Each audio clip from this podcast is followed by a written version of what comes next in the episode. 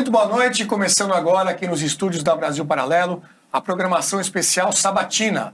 Como você já sabe, durante os próximos dias nós teremos um encontro diário aqui no canal da BP no YouTube, um programa de entrevistas para conversar com os protagonistas desses últimos 10 anos daquele período que foi conhecido como o renascimento da nova direita aqui no Brasil.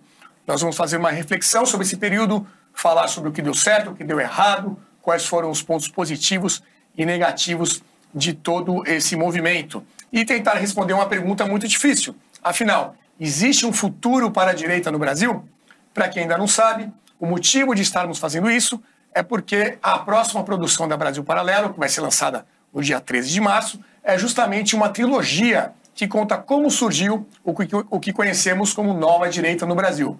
Nós vamos discutir esse legado, é, tudo aquilo que foi o acerto e erro do movimento, por exemplo, a Operação Lava Jato, o governo Bolsonaro, é, e pensar né, sobre qual o futuro de todo esse movimento que cresceu ao longo dessa década. Nós fizemos um recorte desses últimos 10 anos, que vão desde aquela revolta dos 20 centavos em 2013 até as manifestações do último 8 de janeiro em 2023. O que podemos tirar de lição desses últimos 10 anos? Quais foram os erros e acertos que a direita cometeu? Quem foram seus principais protagonistas? Qual o futuro desse movimento? Tudo isso será investigado nessa próxima trilogia, A Direita no Brasil. E vale lembrar que pela primeira vez ela será transmitida gratuitamente dentro da nossa plataforma.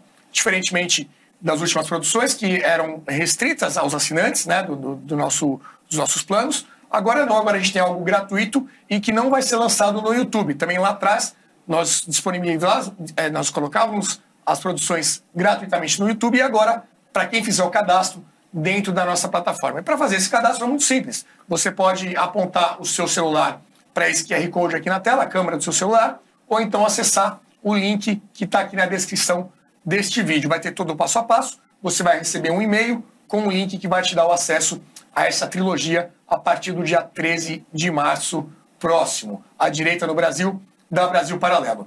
Então, antes de começar esse nosso papo, é, eu queria pedir para a produção passar um VT desse próximo lançamento para você ficar mais por dentro do que vem por aí. Roda o VT, produção. De 2013 a 2023, relembraremos a trajetória da nova direita, os grandes momentos, os principais personagens, os erros e também os acertos. Conversaremos de forma franca com personagens que viveram essa história política na pele. São pessoas de todo o espectro ideológico que nos ajudaram a obter um retrato fiel da situação atual. Para assistir gratuitamente em nossa plataforma, faça o seu cadastro. O seu e-mail é fundamental para enviarmos todas as informações sobre o novo documentário e também o link que dará acesso ao filme no dia do lançamento. Nós contamos com a sua participação. Brasil Paralelo, muito mais que filmes. Até breve.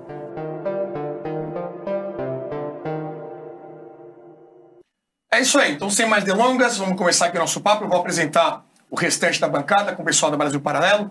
Flávio Barreto, seja muito bem-vindo. Obrigado, Renato. Muito bom estar aqui. Prazer.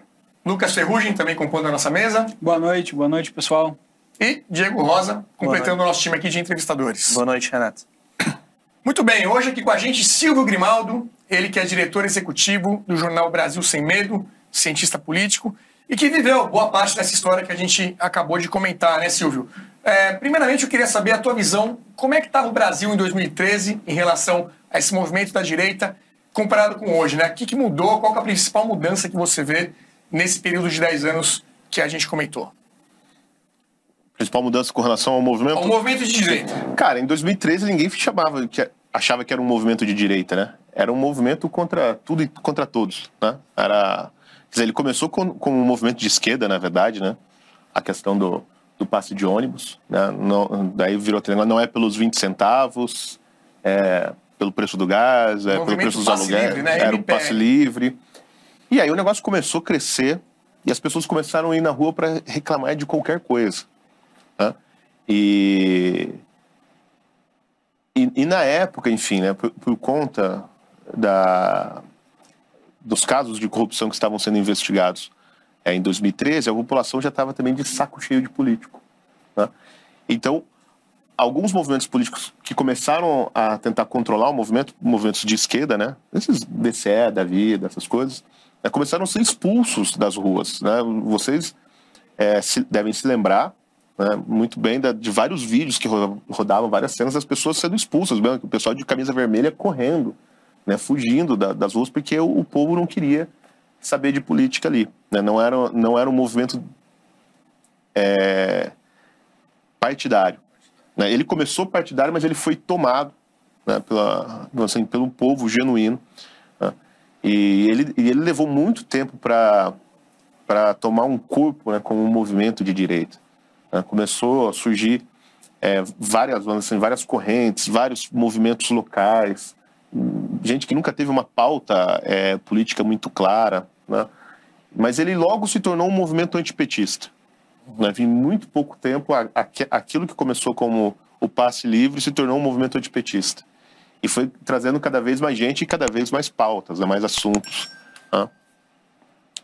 E, enfim, ele foi tomando algum corpo. Eu acho que a, a diferença é, para hoje, com relação ao que a gente tinha em 2013, bom, que hoje a gente tem uma bagagem de experiência, né? esse movimento conservador adquiriu, adquiriu uma certa experiência.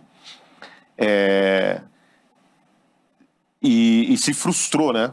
Muito também com, ao longo desse tempo. Assim, tinha várias expectativas e também é, frustrado. Viu que tem uma força muito grande, né? mas também descobriu que tem uma incapacidade de agir também muito grande. Né? É, quer dizer, eu, eu, eu acho que a principal lição é que a gente aprendeu nesses 10 anos, né? é que, como eu costumo falar, que assim, a gente descobriu que o, o, movimento conservador é uma força eleitoral muito forte, mas ainda não é uma força política muito forte. Então a gente consegue eleger um monte de gente, mas a gente não consegue fazer mais nada depois. É o, o, dizer, o que aconteceu com o governo Bolsonaro, ou várias coisas que aconteceram durante o governo Bolsonaro, são exemplos é, disso, né, dessa nossa incapacidade de, de ser uma força política. Né? Assim, o, o movimento conservador foi o primeiro a ser é, assim, de certa maneira, é, expurgado de dentro do governo, né? ou foi muito diminuído né, dentro, dentro, do governo, não fazia mais parte da, da tomada de decisão é, das políticas públicas, enfim. Né, não Chamada ala ideológica, né? É, isso que a imprensa chamou de ala ideológica, né? não fazia mais parte da, do processo de tomada de decisão né, dentro do governo e, e, nem, e nem sequer, vamos assim, da vida política, né? Quer dizer, a gente, a, o movimento conservador não conseguiu nem escolher os seus próprios candidatos. Tá? Vocês se lembram, por exemplo, em 2020, na eleição para prefeitos e vereadores, tá? que o movimento conservador aqui de São Paulo teve, foi obrigado a votar no Celso Russomano, uhum. que é um sujeito que a única última vez que eu ouvi falar dele, ele estava brigando no caixa do supermercado, porque tinha só 98 palitos de fósforos dentro da caixinha e não 100.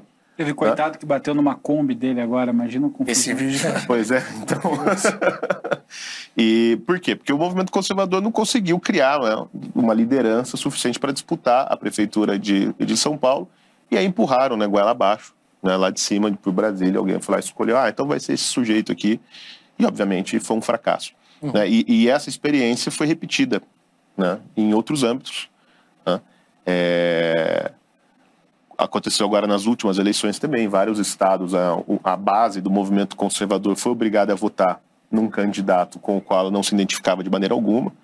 Né? Mas por quê? Porque era o candidato do governo, né? o candidato que ganhou assim, uma disputa de, de alianças dada em Brasília. Né? Eu acho assim, o caso que eu pelo menos conheço melhor é o caso do Jorge Seife, em Santa Catarina, né? que ele é carioca, ele não é de lá. Né? Ele, ele tenta. Ele, ele senador, né? É, ele tenta emular o sotaque de, de, de Itajaí, é um negócio assim cômico. Ninguém conhecia ele lá, mas ele era o cara que fazia churrasco pro Bolsonaro, né? Fazia lá, assava peixes para ele.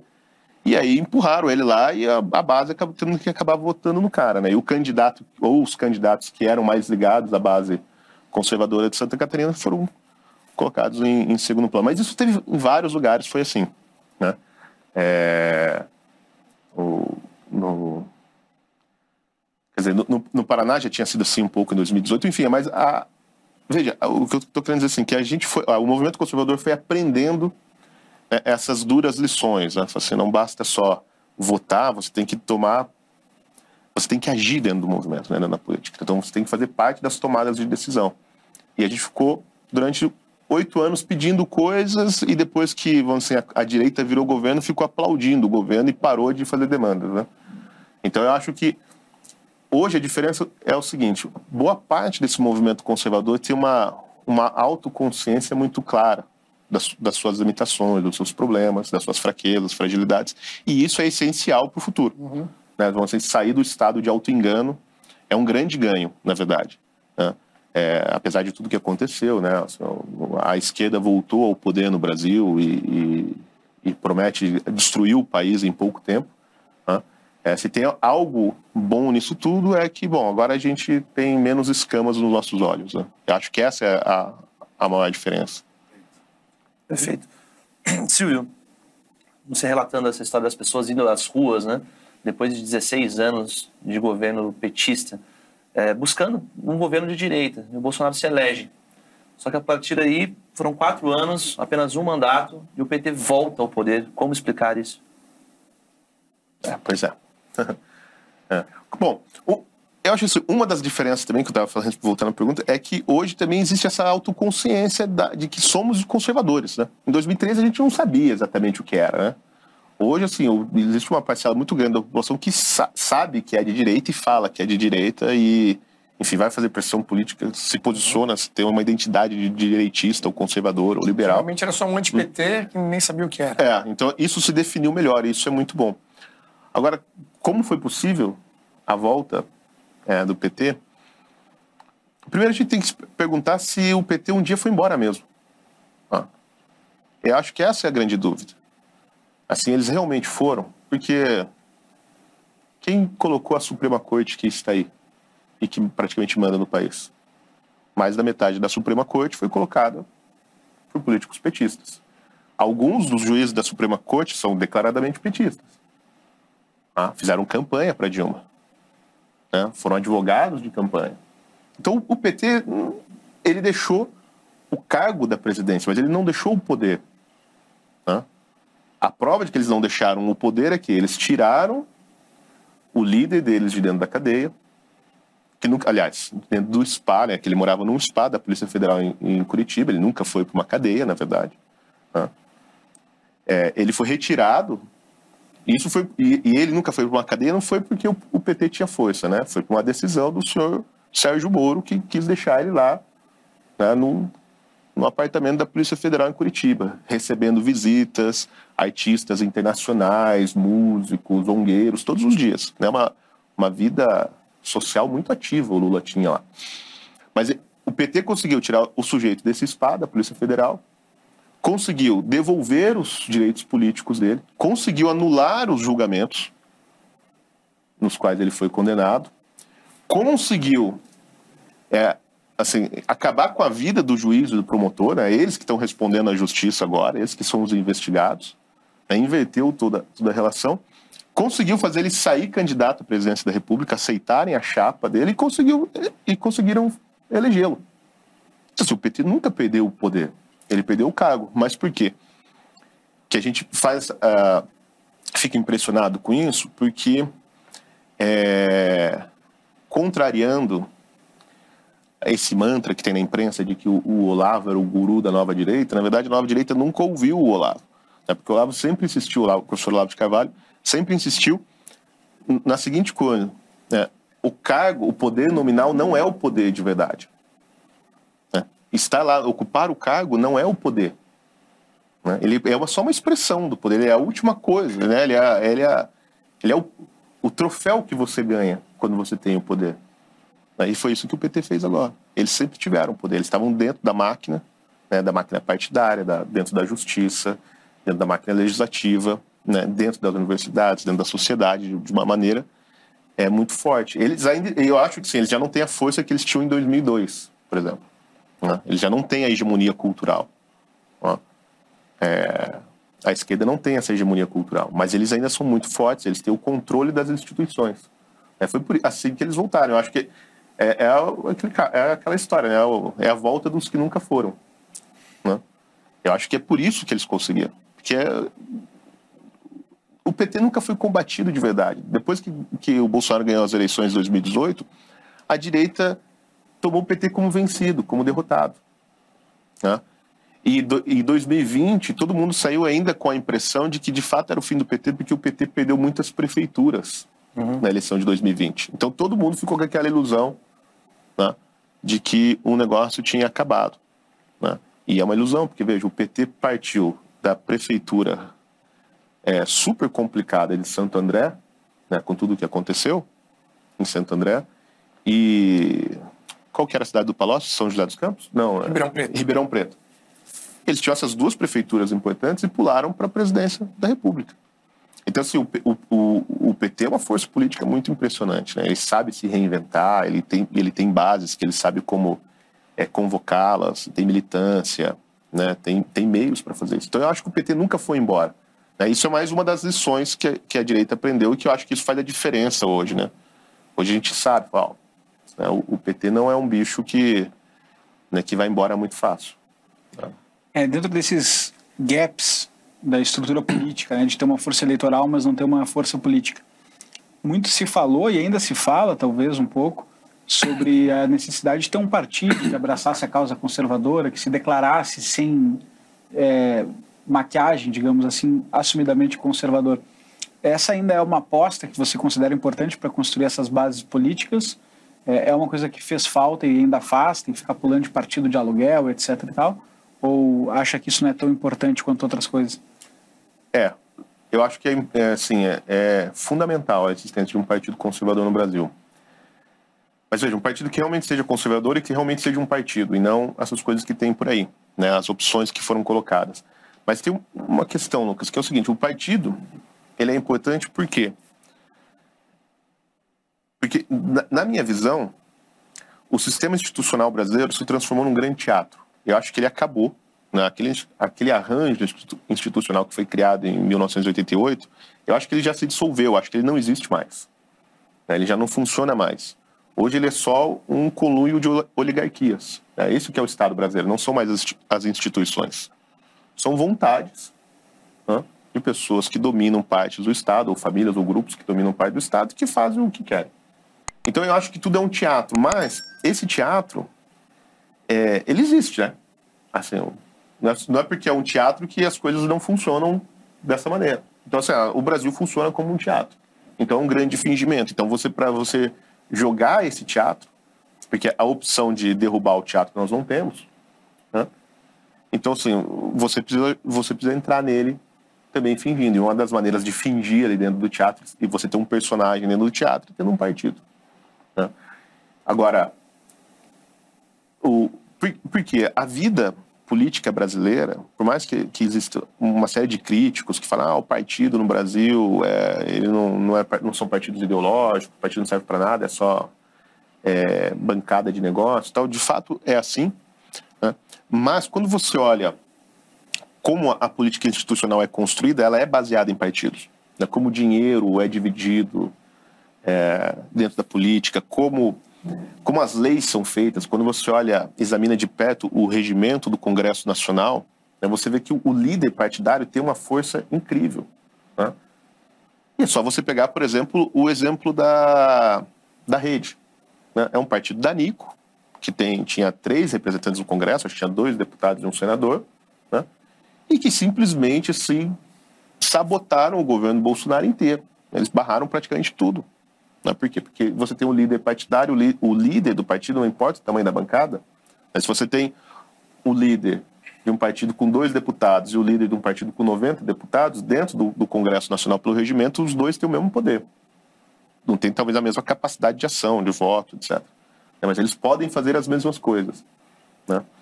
E, e isso lá dentro dá um poder muito grande, porque você consegue barrar a pauta, você consegue entrar com, com, com pedidos de, de revisão constitucional no Congresso, que aí é uma, é uma coisa extra-política, no- desculpa, no Congresso não, no STF, STF. né? que é você judicializar a política, né? que essa foi a grande estratégia, na verdade, deles. né? Então, assim, um partido é muito importante. Né? E os conservadores nunca tiveram. O que a gente teve foi uma sigla. né? Em 2018, a direita foi lá e alugou uma sigla, que era o PSL. Né? O cara lá tinha, ele era uma espécie de, né, o Bivar era uma espécie de vendedor de carro usado, assim. Ele tinha uma garagem velha e aí chegaram lá um comprador de carro usado e falou assim, ó, posso comprar aí, alugar essa sigla. E foi assim que ganhou a eleição. Esse partido durou seis meses.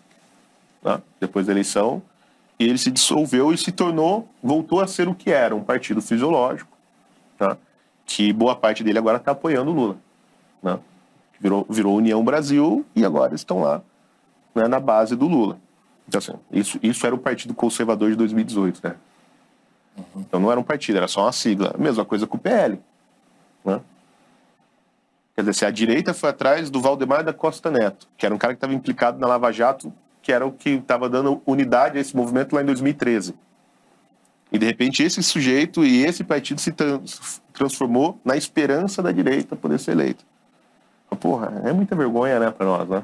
Assim, eu não estou criticando, eu acho que era o que devia ser feito mesmo. A gente precisava de um partido, as pessoas tinham que escolher, precisavam ser eleitas, era o partido que dava, ali no momento, por uma série de, de razões, né? Mas isso depõe muito contra o movimento conservador e sua capacidade de organização. Né? E aí, bom, a gente não sabe ainda o que vai acontecer com o PL. Né? É, mas eu duvido que tanto o, o, o, presidente do partido e o líder no Congresso do partido tenham força para impor a disciplina necessária no partido para ele ser um partido de direita e de oposição. Né? Eu acho o, o voto conservador no PL é, elegeu muita gente que não é de direita, muito, muito oportunista. Né? Se, se, esses caras, se o Bolsonaro tivesse sido eleito, esses caras seriam de direita porque eles iam receber uma série de benesses do governo. Né? Mas como o Bolsonaro não foi eleito, então eles não têm nenhuma obrigação de continuar de Pelo direita. sistema proporcional acabou levando junto muita gente que não uma é. série, por exemplo, né, o, sei lá, o, o voto na, Cara- aqui em São Paulo, na Cara Zambelli, no, no Eduardo Bolsonaro e no Salles, elegeu muita gente que certamente boa parte da direita não, não, não, não ia querer que estivesse lá, né? Ou poderia escolher outra- outras pessoas. tá? Mas isso foi o mesmo caso do PSL também, né? Em 2018. Então, assim, a gente não tem um partido, a gente tem siglas. né? E as tentativas de construir partidos todas deram muito errado, porque no caso da Aliança, do, do Aliança Brasil, a tentativa não era construir um partido, era construir um- uma espécie de grande escritório de advogados para políticos. Algum de vocês é advogado aqui? Ser advogado de político dá um bom dinheiro. Né? Como o PSL já tinha o escritório, os advogados que cuidavam das contas dos políticos, então alguém assoprou no ouvido lá da família Bolsonaro que eles tinham que montar um outro partido. Porque daí é uma no- nova banca de advogados, o partido paga os advogados, apelo de ouro. Então, assim, era isso, era um esquema para criar um negócio para você passar por um escritório de advogados. Tanto que eram advogados, né, não eram políticos que estavam cuidando da, da organização do partido. As lideranças conservadoras da época, cara, desapareceram e o partido ficou na mão lá. Então, assim, ia dar errado. Né, Eles não, não tinham nenhum contato com a base, eles não estavam ouvindo o que o- os conservadores esperavam num partido. né? Não tinha é, a, a, a possibilidade, né? não havia a previsão de que houvesse uma espécie de carreira partidária, quer dizer assim, que o cara começasse lá na base, lá na cidadezinha do interior e fosse galgando postos dentro do partido até chegar né, ser um burocrata lá em Brasília, assim, né, um cara, um quadro importante, um, era um, um partido que ia funcionar com várias panelinhas, como todos, todos funcionam.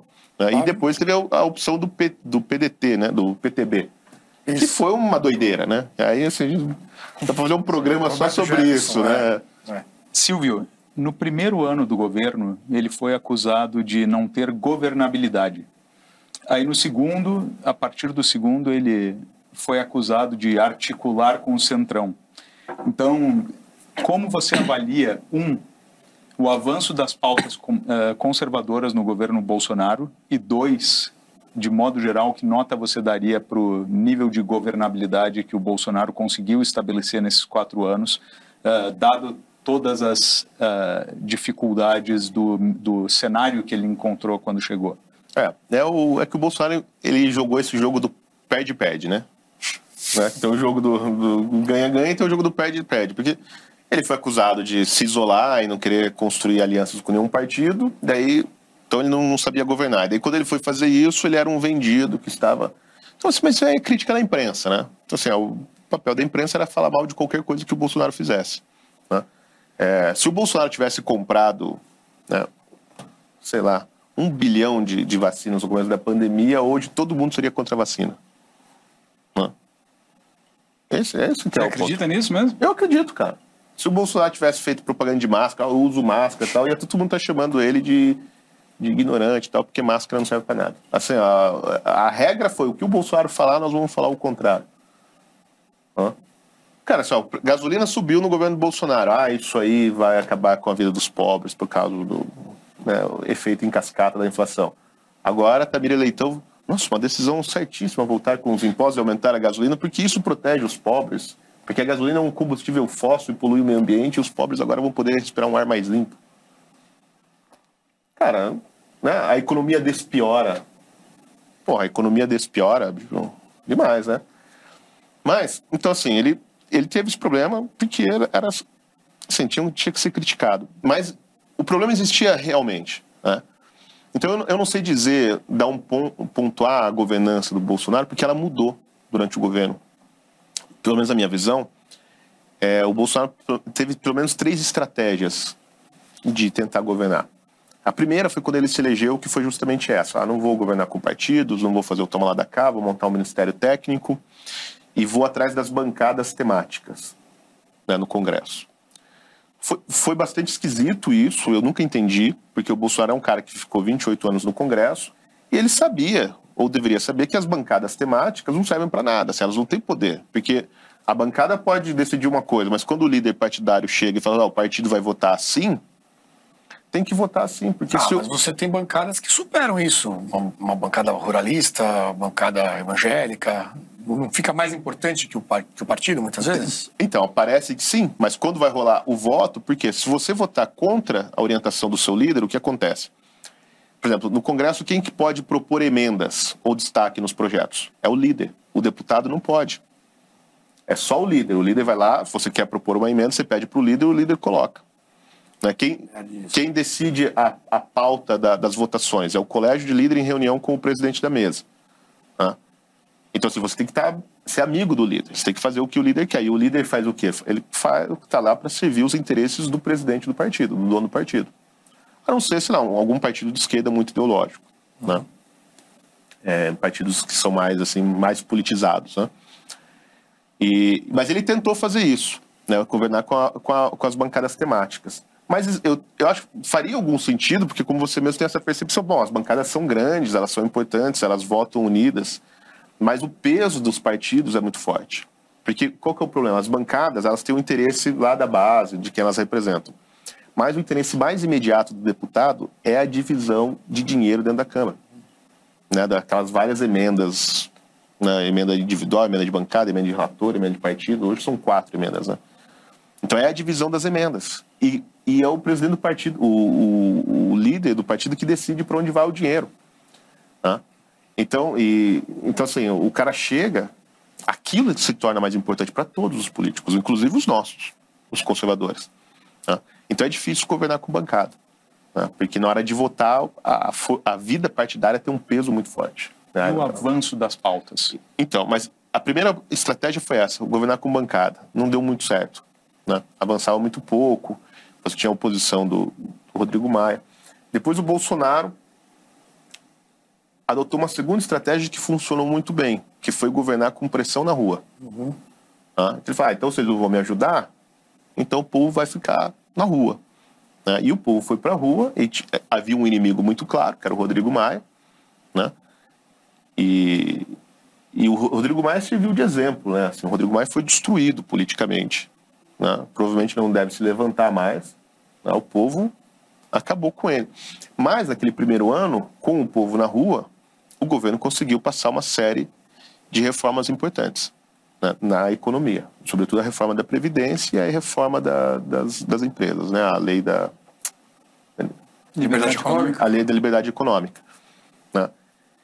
E foi uma estratégia muito boa nisso, porque pela primeira vez na história, acho, da humanidade, o povo foi na rua para pedir reforma da Previdência, que era, assim, que é um tema impopular, né, cara? Assim, que, na verdade, você de certa maneira, prejudica os interessados. Né? Redução de, entre aspas, de direitos, benefícios, de benefícios. Direitos, privilégios. Né? Mas a, a equipe, naquela época, conseguiu fazer coisas muito legais na parte de comunicação.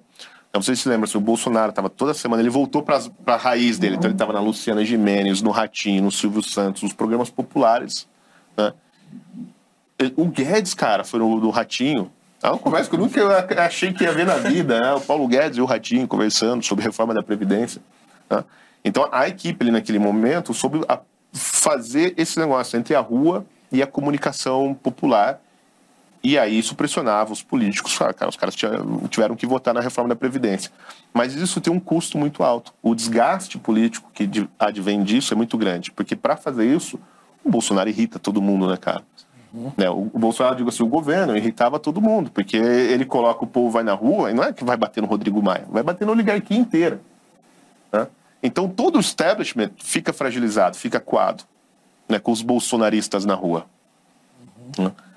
É, A, a reação que a gente viu nos últimos anos foi isso. Foi, Bom, isso, isso aí não pode nunca mais acontecer. O povo nunca mais vai poder se levantar contra o establishment. A gente tem que impedir que surja um líder assim, né, e que o povo se organize. O, o Gilberto é, do Congresso, do, do, da, da STF, porra, esqueci o nome dele. O Gilmar Mendes? Gilmar Mendes. O Gilmar Mendes agora, né, pouco tempo atrás, fez aquela declaração que tem que reformar e proibir as pessoas de se reunirem. Né? E no final de 22, né? Então essa foi a segunda estratégia, mas ela tinha um custo político muito alto, né? Desgastava demais o governo. né? É, então, porque assim, era quase uma chantagem né, em cima dos políticos. Não era exatamente tentar compor com eles. E a terceira estratégia, finalmente, depois do, do, do 7 de setembro de 2021, né, é, quando o Bolsonaro escreveu aquela cartinha pedindo desculpa pro, pro Alexandre de Moraes, ali foi, a- eu acho que veio essa terceira estratégia, que daí sim foi compor com o Centrão, chamar o, o Ciro Nogueira, o, o- a Flávia Arruda, o Lira, para impedir que ele fosse impeachmentado, porque ali assim foi o, eu acho que o Bolsonaro andou na prancha ali, sabe, naquele momento, no 7 de setembro é, de 2021.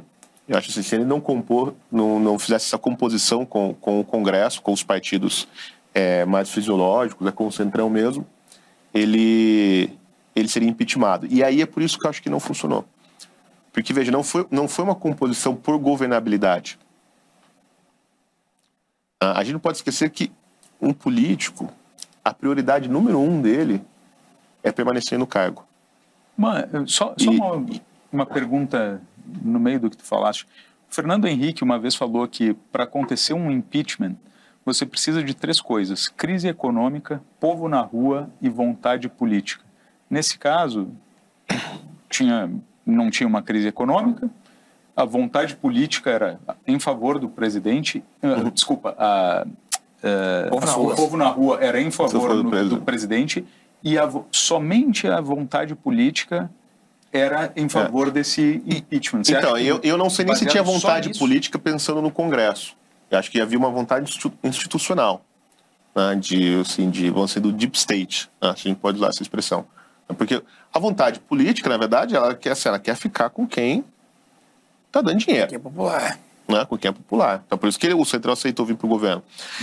Então, então Você acha assim, que ele ia é- dançar por conta cara, podia, institucional mesmo? é, eu acho institucional. Eu acho que se, se houvesse um processo de impeachment contra o Bolsonaro, ele seria baseado nessas narrativas absurdas de genocídio, de discurso de ódio, de fake news, porque não, tinha, não tem materialidade nenhuma para impeachment o Bolsonaro. E mesmo que não, não resultasse impeachment, né, justamente porque não tem pressão popular suficiente, você teria uma crise muito maior do que a gente teve. Né? Tudo ia parar. O governo ia parar, né, o Congresso ia parar, a Justiça ia parar, ia ficar, ele ia ficar patinando como ele patinou praticamente no último ano. E mas de fato é uma coisa a se pensar se isso se isso é- era uma realidade ou não. Eu acho que ele chegou no limite, é, ou de ser preso ou alguma coisa, se eu prenderem um filho dele, mas eu acho que ele ele anteviu que a, a coisa estava muito ruim para ele e viria algo. É porque porque aquela como se for, a- o povo estava do lado dele. Né? O que o problema não é o 7 de setembro, o problema é o 8 de setembro. Né? Porque daí vem aquela carta né, em que ele diz para o Alexandre de Moraes que ele tem apenas dif- diferenças é, hermenêuticas com Alexandre de Moraes. Mas como a manifestação foi aqui na frente do escritório, eu tive a curiosidade de assistir ela, né? E só um complemento para fazer um parênteses. Você não acha que o, o tom do Bolsonaro naquela manifestação, porque quando eu ouvi ele falar o que ele falou do Alexandre de Moraes, eu pensei, opa, amanhã tem briga lá, lá em Brasília, né? Porque é o tipo de coisa que quando você fala de uma pessoa, Não, tem principalmente de uma autoridade, vai ter uma volta. E, e aí depois ele aparentemente chamou o ex-presidente Michel Temer para fazer uma conciliação, alguma coisa assim, que foi quem indicou o ministro Alexandre de Moraes. É, ali, ou seja, talvez prever que o Bolsonaro tinha grandes estratégias, não um pouco exagerado também nesse sentido. Bolsonaro nunca teve estratégia pra nada, cara. Isso aí sempre foi uma ilusão da militância, o, o tal do xadrez 4D. Hã? Bolsonaro, assim, é difícil de falar, porque eu gosto do Bolsonaro, mas a verdade é que o Bolsonaro soltou várias bravatas. Né? Assim, isso, o 7 de setembro foi uma repetição do acabou porra. Né? Só que numa escala muito maior. Né? Porque esse mesmo discurso que ele fez no 7 de setembro aqui, ele fez no 6 de setembro, no dia anterior, no CIPEC lá em Brasília. Né? E era uma doideira, porque ele estava falando aquelas coisas que, assim, que claramente indicava para uma ruptura institucional, algum tipo de ação mais forte. E, na- naquele dia o Alexandre de Moraes estava prendendo o Wellington, o jornalista. Né? Assim, todo mundo lá falando de liberdade, agora vai, agora não sei o quê, e o Xandão tocando terror. Então, assim. Nessa falta de estratégia não entra esse ponto que o Flávio está trazendo de dificuldade de avançar as pautas? Sim, exatamente, porque daí quando o, o Centrão entra pro, pro governo, não é por governabilidade, porque se o Centrão entrou e nenhuma pauta do governo avançou. Veja, depois que o Centrão entrou, teve a votação do voto impresso, do voto auditável. né? O relator do projeto, que era o Felipe Barros, e o presidente da, da comissão, que era o Paulo Martins, e a Bia Kisses, que participava, foram até a Flávia Arruda e ao Ciro Nogueira, que era a secretária de governo, né, ou seja, a responsável pela, pela articulação com, com o Congresso, que ninguém sabia porque estava lá, porque ela era uma deputada obscura de Brasília, cuja o único mérito dela era ser mulher do ex-governador que estava preso. Hã? E atrás do Ciro Nogueira, que era um, é um senador assim importante para dentro do Centrão. Né? E a resposta que ele pediu foi falar: agora vocês têm que pressionar os partidos para eles votarem no, no projeto. Certo? Porque o, o governo tinha distribuído cargo e benefícios para todo mundo. Tá? É, o que eles ouviram foi a, a seguinte expressão que eu ouvi de um dos deputados. Eles ouviram o seguinte: o ministro falou que é, eles não podiam fazer nada porque essa era uma pauta do Bolsonaro. Ou seja, que não era uma pauta do governo. Então, assim, então obvi- obviamente, existem, existem duas coisas diferentes. Né? Uma coisa é o Bolsonaro, outra coisa é o governo. né? E eles não iam poder fazer nada. De fato, eles não fizeram nada, não articularam e a gente perdeu. Gan- Ganhamos no voto nominal, mas não conseguimos o quórum que, que precisava, né? Porque era uma PEC. Então, assim, o, o governo, não estou dizendo o Bolsonaro, porque o Bolsonaro está até hoje enfrentando um processo aí, né? Porque ele fez aquela live com, com os documentos da Polícia Federal, etc. Mas o Bolsonaro fez, mas o governo não fez nada para passar a PEC. Por quê? Porque não era algo de interesse do Centrão que estava lá dentro. E coisas assim tiveram outras, né? Que o Centrão foi, foi barrando. O Centrão falou assim, "Bom, agora nós vamos pegar e administrar isso aqui até o fim, ver se a gente consegue reeleger o Bolsonaro, beleza? Se não der, a gente parte pro Lula, porque é isso que eles fazem o tempo inteiro, né? Ficam pulando. Então, o Bolsonaro tentou, acho, criar essa estratégia de governar com num- numa, ah, numa coalizão é, mais ampla de partidos de centro-direita, mas, cara, já não funcionava mais. Veja, você- o, o presidencialismo de coalizão, que é esse sistema que a gente tem no Brasil, ele funciona, ele até funciona muito bem. Há uma discussão em ciência política que al- alguns analistas acreditam que o, presidencialismo de coalizão ele é uma espécie de anomalia. Né? Que assim, É uma doença do sistema brasileiro. E tem pessoas que acham que não, que falam, não, ele é assim mesmo, é, essa é a normalidade e ele funciona. E se você olhar o primeiro governo Fernando Henrique, que era a coalizão entre o PSD, PSDB e o PFL, ele funcionou. Do ponto de vista da governabilidade, tá? Não estou, né, é do ponto de vista é, qualitativo aqui das políticas que foram implementadas e tal. Mas ele funcionou. Tudo que o governo quis fazer, fez. Né? Fez algumas reformas, fez privatizações, fez a reeleição, fez uma série de coisas. né? Aí depois essa coalizão fica, ela começa a se dissolver, ele perde um pouco de governabilidade, o governo se desgasta, natural, né? Oito anos.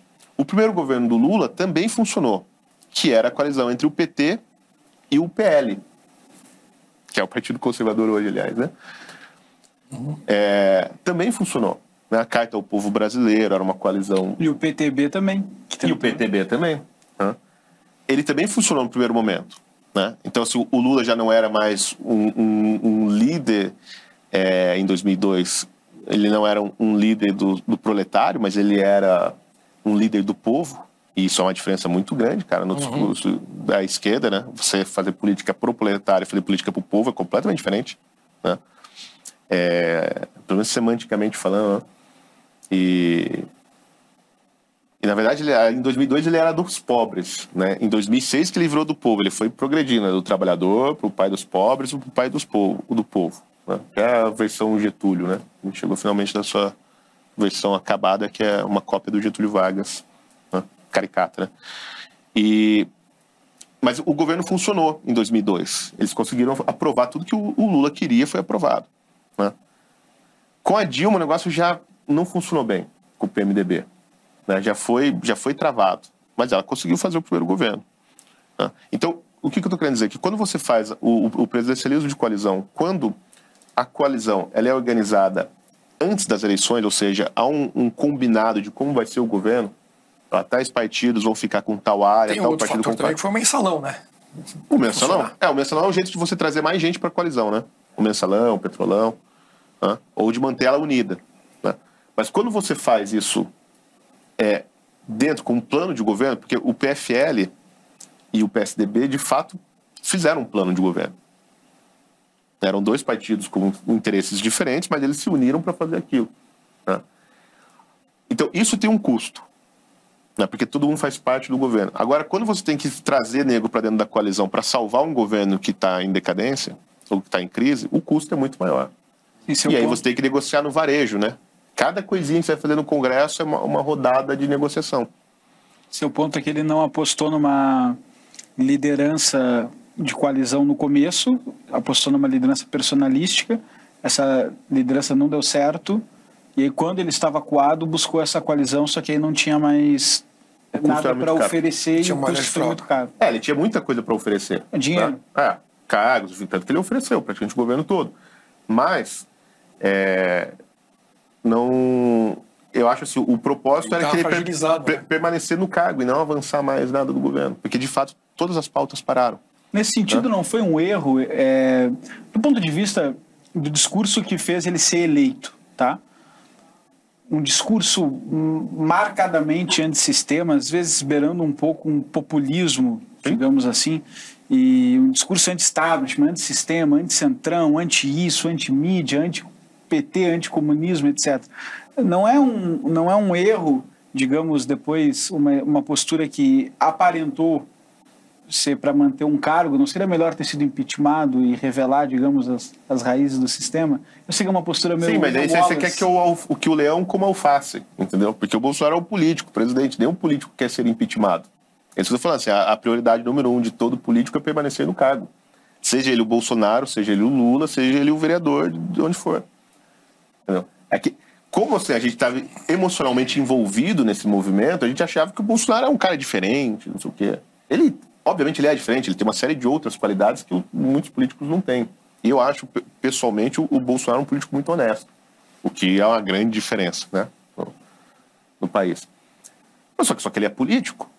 Então, é isso que eu falo. Assim, ele querer ser impeachment, ele falou, bom, vou, o leão, você quer que o leão coma alface, é contra a natureza do, do animal. Tá? Agora, assim, que, que foi um erro, foi um erro, né, ter feito a campanha daquela maneira, né, anti-establishment. Só que a gente só chega a essa conclusão quatro anos depois. Sim. Porque você teria votado no Bolsonaro se ele olhasse para você e falasse que ia chamar o Ciro Nogueira para ser ministro? Hã?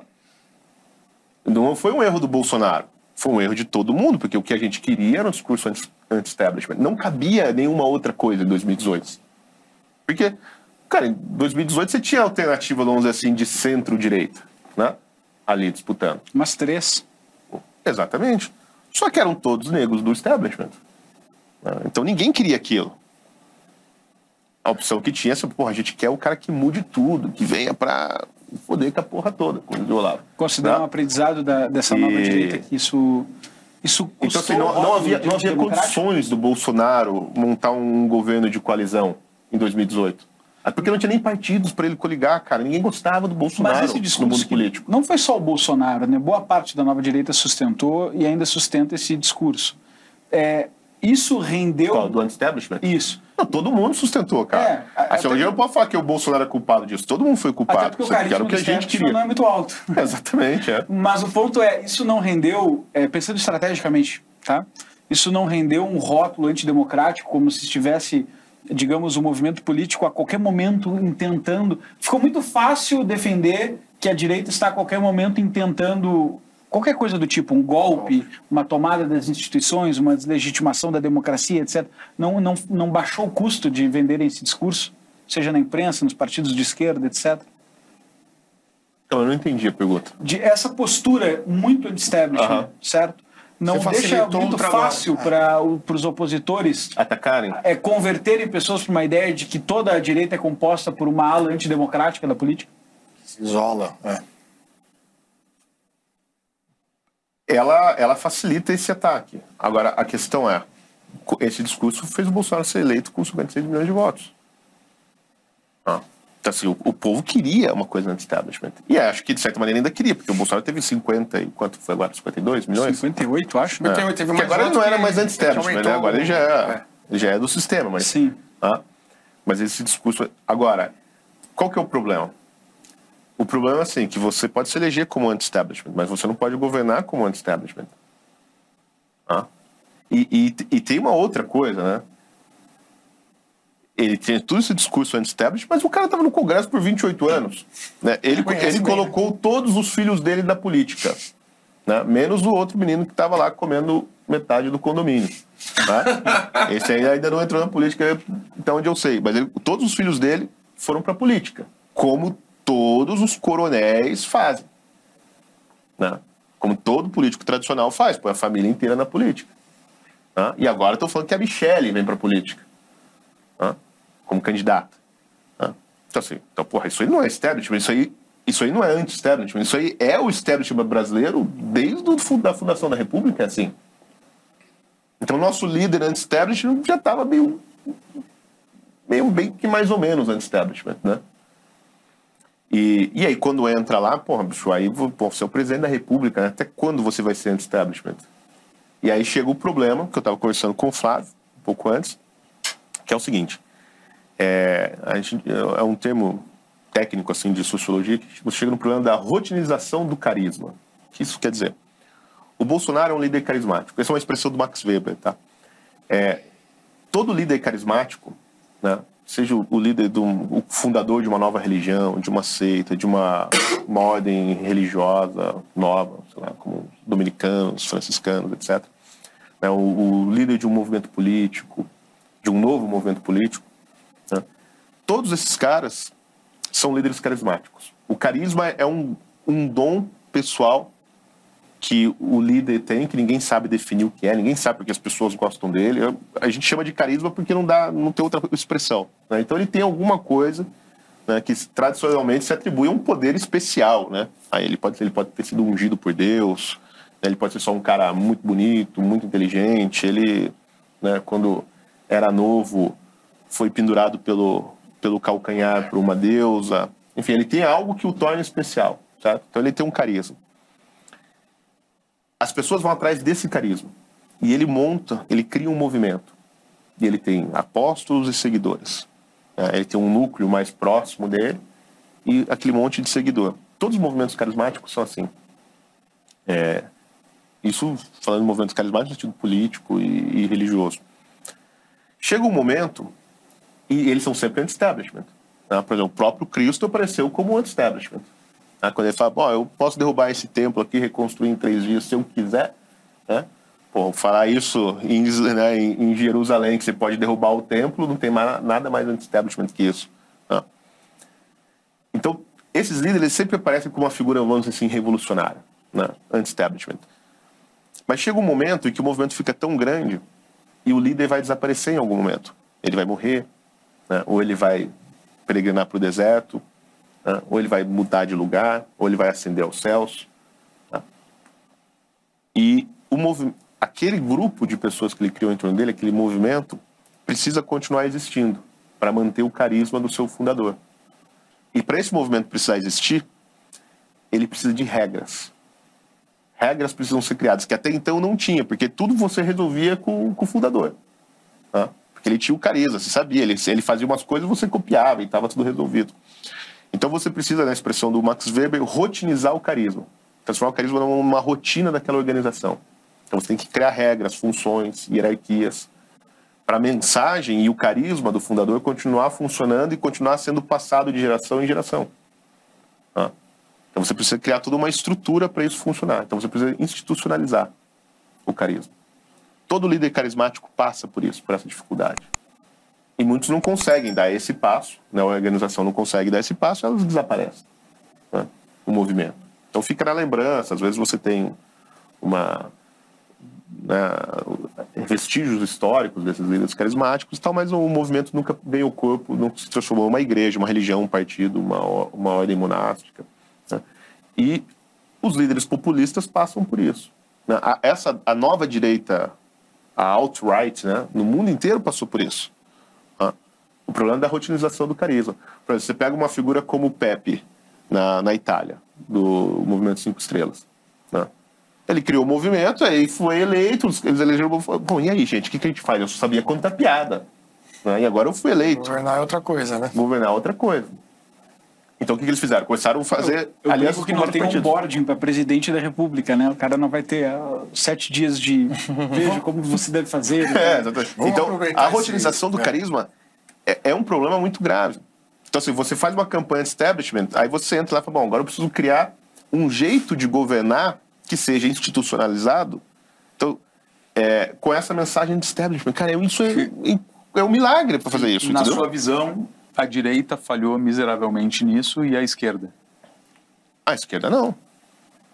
Ah, o, o, partido de esquerda é a organização esquerda, do carisma, perfeito. Então, vamos fazer uma pausa aqui nessa conversa para lembrar a nossa audiência que no dia 13 de março, a Brasil Paralelo vai lançar A Direita no Brasil, que é uma trilogia sobre tudo isso aqui que a gente está falando e muito mais. O Silvio, inclusive, é um dos nossos entrevistados. Tem Marcel Van Hatten, tem Alexandre Garcia, tem Nicolas Ferreira, Bia Kisses. Muitos protagonistas dessa história a gente vai trazer desde lá de trás, né, de 2013, com o movimento dos 20 centavos. O Silvio já citou isso aqui também para compreender esse período todo desses 10 anos, entender como é que a gente chegou até aqui e qual seria o futuro dessa direita. É né? uma trilogia e você vai poder assistir isso gratuitamente. Você que está aqui no YouTube nos assistindo, se você já é assinante, muito bem, é só entrar no nosso aplicativo, na nossa plataforma e assistir normalmente. Se por algum motivo você ainda não assina Brasil Paralelo, você pode fazer um cadastro através do QR Code que está aqui na tela, é só apontar a câmera do seu celular, ou então o link na descrição desse vídeo.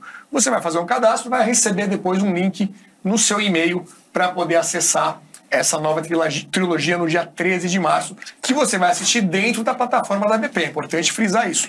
Não vai ser aqui no YouTube, mas vai mais sim dentro do nosso ambiente e, e que você vai, só vai poder acessar com esse cadastro feito a partir de agora. Então não perca, dia 13 de março, e vamos aproveitar então para já assistir um VT desse lançamento. Daqui a pouco a gente continua aqui, que o Silvio vai concluir falando agora da esquerda em relação a esses líderes carismáticos. Até mais. Por que tantos rachas internos na direita vieram a público? Houve algum responsável por enfraquecer o movimento? O legado deixado pela Operação Lava Jato e pelo governo de Jair Bolsonaro foram positivos para o país? Para responder essas perguntas, decidimos produzir um dos nossos documentários mais importantes. Dez anos depois do início de tudo, entendemos que era necessário examinar o caminho percorrido para extrair lições e aprender com os erros. E processos como esse não são fáceis de serem enfrentados. A mentira cria raízes profundas e até mesmo na mente daqueles que dizem defender a verdade. Mas uma coisa é certa: roupa suja se lava em casa. E o cesto da direita está cheio de roupa para ser lavada. Das manifestações pelos 20 centavos em 2013 ao 8 de janeiro de 2023. Nosso novo documentário vem para responder uma pergunta incômoda Afinal, existe um futuro para a direita no Brasil? A trilogia estreia no dia 13 de março no streaming da BP para todo o país. E agora temos uma grande novidade. Diferente das produções anteriores que eram lançadas exclusivamente para os assinantes no aplicativo ou gratuitamente no YouTube, essa será a primeira vez que faremos um lançamento gratuito em nosso próprio aplicativo. Desenvolvemos a tecnologia necessária para isso iremos veicular gratuitamente por tempo limitado dentro da nossa própria plataforma. De 2013 a 2023, relembraremos a trajetória da nova direita, os grandes momentos, os principais personagens, os erros e também os acertos. Conversaremos de forma franca com personagens que viveram essa história política na pele. São pessoas de todo o espectro ideológico que nos ajudaram a obter um retrato fiel da situação atual.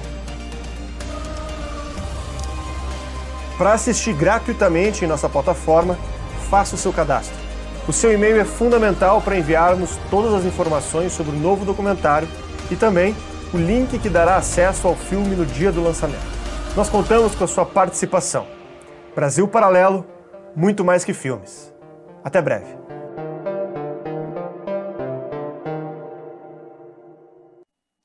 Tá aí, né? Imperdível. Dia 13 de março, faça o seu cadastro e acompanhe gratuitamente no aplicativo da Brasil Paralelo. Vamos retomar aqui, Silvio. Você ia começar a falar sobre os líderes carismáticos de esquerda, né? Vamos concluir rapidinho, que depois eu quero retomar aqui contigo para falar de Olavo de Carvalho. Uhum. Então, isso, isso a esquerda sabe fazer muito bem. Né? E alguns líderes brasileiros também sabem. Por exemplo, se pegar o Getúlio Vargas, vocês até fizeram né, uma série de documentários sobre ele. O que, que o Getúlio fez, cara? Ele fez exatamente isso. Ele, ele fez né, a institucionalização do getulismo, que era um movimento político, um movimento personalista, né, populista, né, uma espécie de culto à personalidade do Getúlio. Ele transformou isso num jeito de governar e o pior, ele transformou isso em instituições é, de Estado que permanecem até hoje. Mas como ele conseguiu fazer isso? Ele destruiu tudo que tinha. Né? O, o, o, Brasil, depois do Estado Novo, é, um, é, completamente diferente. Então, a gente pode dizer claramente que o Getúlio Vargas fundou o Brasil, pelo menos o Brasil que a gente vive. Né? E, então, ele, ele precisa destruir né, para poder governar. Agora, os líderes carismáticos de, de esquerda fazem a mesma coisa. O que o Mao Tse Tung fez? Ele destruiu tudo que tinha na China então, para poder governar, para poder criar esse novo jeito de governar. Isso que são as revoluções. Né? É, o, no, no, Brasil né, é, da, da, da, nova república, a esquerda não conseguiu fazer, não conseguiu destruir tudo né, para poder governar, mas destruiu as, as instituições, né, porque o mensalão e o petrolão são maneiras de destruir o Congresso, que é a representatividade política, a representa, o sistema de representação política. Então, assim, a base da democracia desapareceu. Uhum. Né? Mas a esquerda consegue transformar esses líderes carismáticos em governo porque eles são criados dentro do movimento. Né? E porque a esquerda é sempre um movimento messiânico. Né? Agora, é uma, é uma contradição difícil de ser resolvida dentro, dentro do movimento conservador e dentro da direita, que vai sempre fazer com que a gente tenha dificuldade de, de, de se impor como um movimento político e de governar. Que é o seguinte. Cara, o conservador ele não quer encher a, o saco da vida de ninguém. Esse é o problema. A, assim, a, o axioma básico da filosofia conservadora é não enche o meu saco, eu não encho o seu. Cada um na sua, você faz o que você quiser, com alguns limites muito uhum. é, simples, né, que garantam o, o, o, convívio básico. Você não entra na minha casa, eu não entro na sua, você não mexe com meus filhos, eu não mexo com os seus, e assim, assim vai. Né? Então, assim, isso é a base. Eu acho que as sociedades são mais complexas que isso. Né? E do lado de lá, cara, os caras são todos messiânicos. Né? Eles, eles estão aqui para mudar o mundo de cima a baixo e construir um novo homem. Como que você vai competir com isso? Exato. Assim, eles querem mudar o mundo e a gente só quer que ninguém me enche o saco. Né? Pô, é difícil, cara, essa competição. E, e é um problema é grave. Então, como você constrói um movimento de direita sem que ele se torne um movimento eficiente, sem que ele se torne um movimento revolucionário messiânico? A gente viu vários ensaios disso. O governo Bolsonaro foi, uhum. para muitas pessoas, messiânico. Né? E você tinha o Messias, que, aliás, é o nome dele, né? você tinha os apóstolos, né? e você tinha uma espécie de santos milagreiros para que as pessoas rezavam agora no final do, do ano, que, é, que eram os generais né, das Forças Armadas que ficavam lá esperando um milagre contra todas as evidências, né?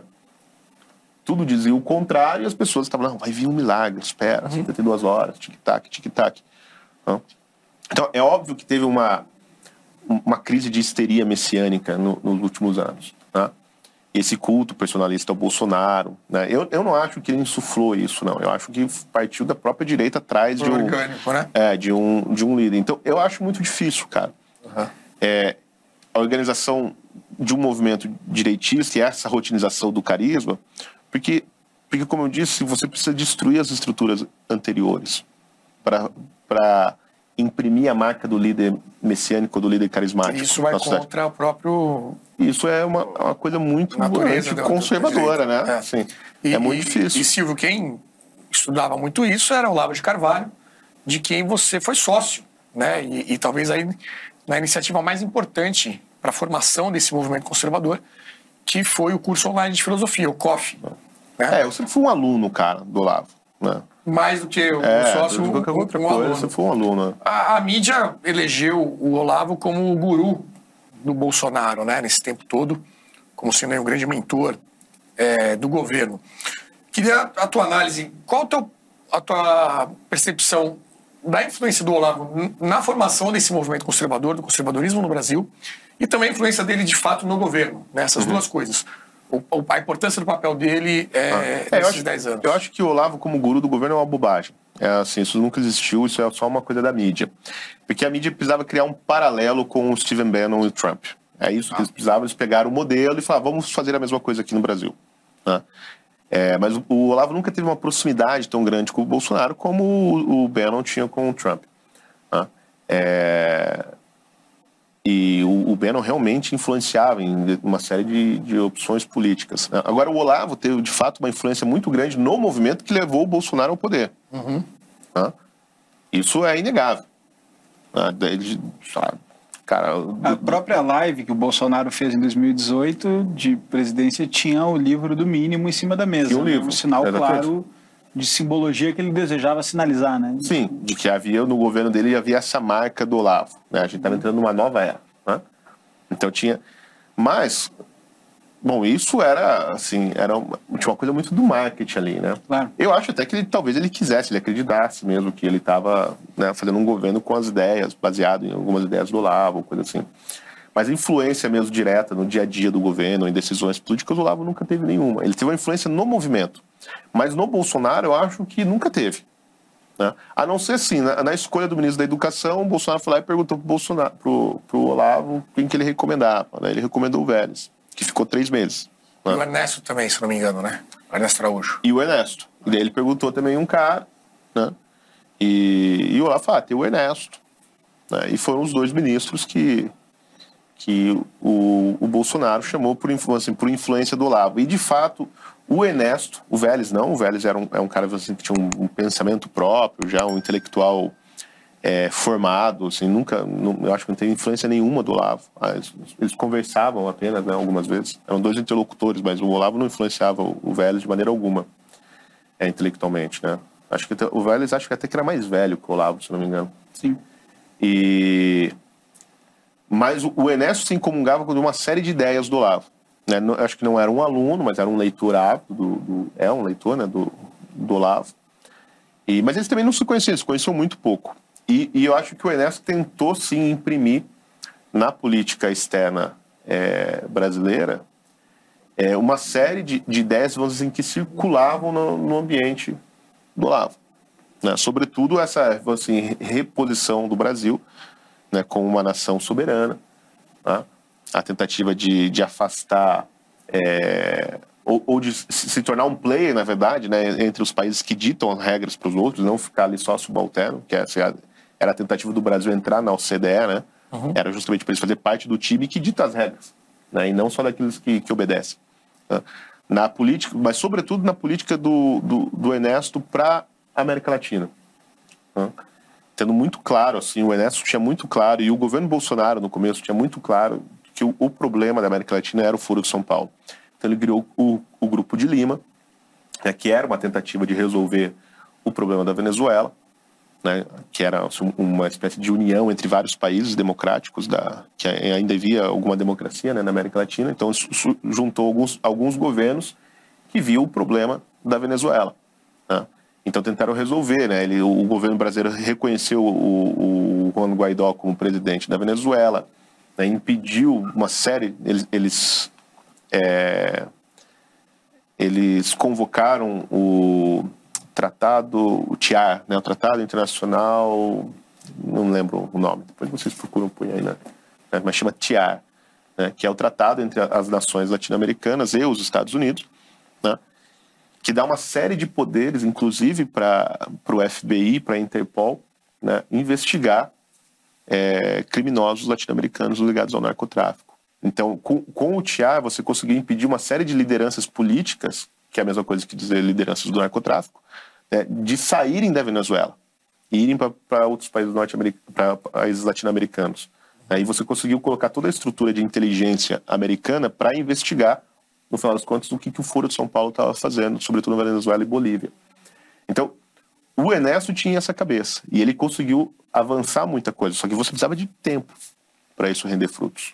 Né? E, e, e havia uma pressão latino-americana do Brasil liderar de fato um movimento de força contra a Venezuela e derrubar o Maduro. Mas os generais brasileiros não podiam nem ouvir falar dessa história, se negavam. Então você tinha uma, uma política externa cuja a ambição não, não estava afinada com a, a estratégia de defesa é, das Forças Armadas do país. Então, se o, o Exército não queria ter uma, uma, uma é, sustentar uma, uma ação armada contra um golpe né, de Estado contra a Venezuela, ou apoiar as forças democráticas da Venezuela contra o Maduro, é, e, sem, e sem o apoio do Brasil, os países latino-americanos uhum. certamente naufragariam, porque a, a, o exército russo e cubano que opera dentro da, da Venezuela é muito forte. Né? Então, o Ernesto tinha, assim, uma série de ideias né, que, que certamente foram influenciadas pelo Olavo. Mas era, era só ali. Né? Ele não era guru do governo, acho que o, o Olavo não sabia... Mas para o movimento como um todo, aí sim. Sim. Né? O, o, porque, cara, se você pensar, o Olavo fazia o True Outspeak desde 2006, que era um programa que hoje a gente chama de podcast, né? mas era um, era um programa de rádio que é o ar toda semana. Né? Que em 2006, o dono do site, que era o Blog Talk Radio, né? que era o site que ele usava para fazer esse negócio, no, no, dia do primeiro episódio, em 2006, 2006 o dono do, da, do site ligou para o escritório do Olavo para saber o que estava acontecendo, porque era um programa em português e ele não entendia nada. Falei, cara, não sei o que está acontecendo e de repente meu site começou a ser movimentado, que era a versão beta ainda, e teve naquele dia 20 mil downloads, que era o recorde assim, absurdo. Até hoje, na verdade, né, um vídeo na internet assim, de um cara qualquer chegar a 20 mil visualizações é, é fantástico. Né? Uhum. Né? E ele foi influenciando muita gente. Então, quando chegou 2013, já havia uma massa crítica capaz de, de tomar as ruas com um discurso mais ou menos, é, não digo unificado, mas alguns símbolos em comum que haviam sido criados pelo Olavo. Né?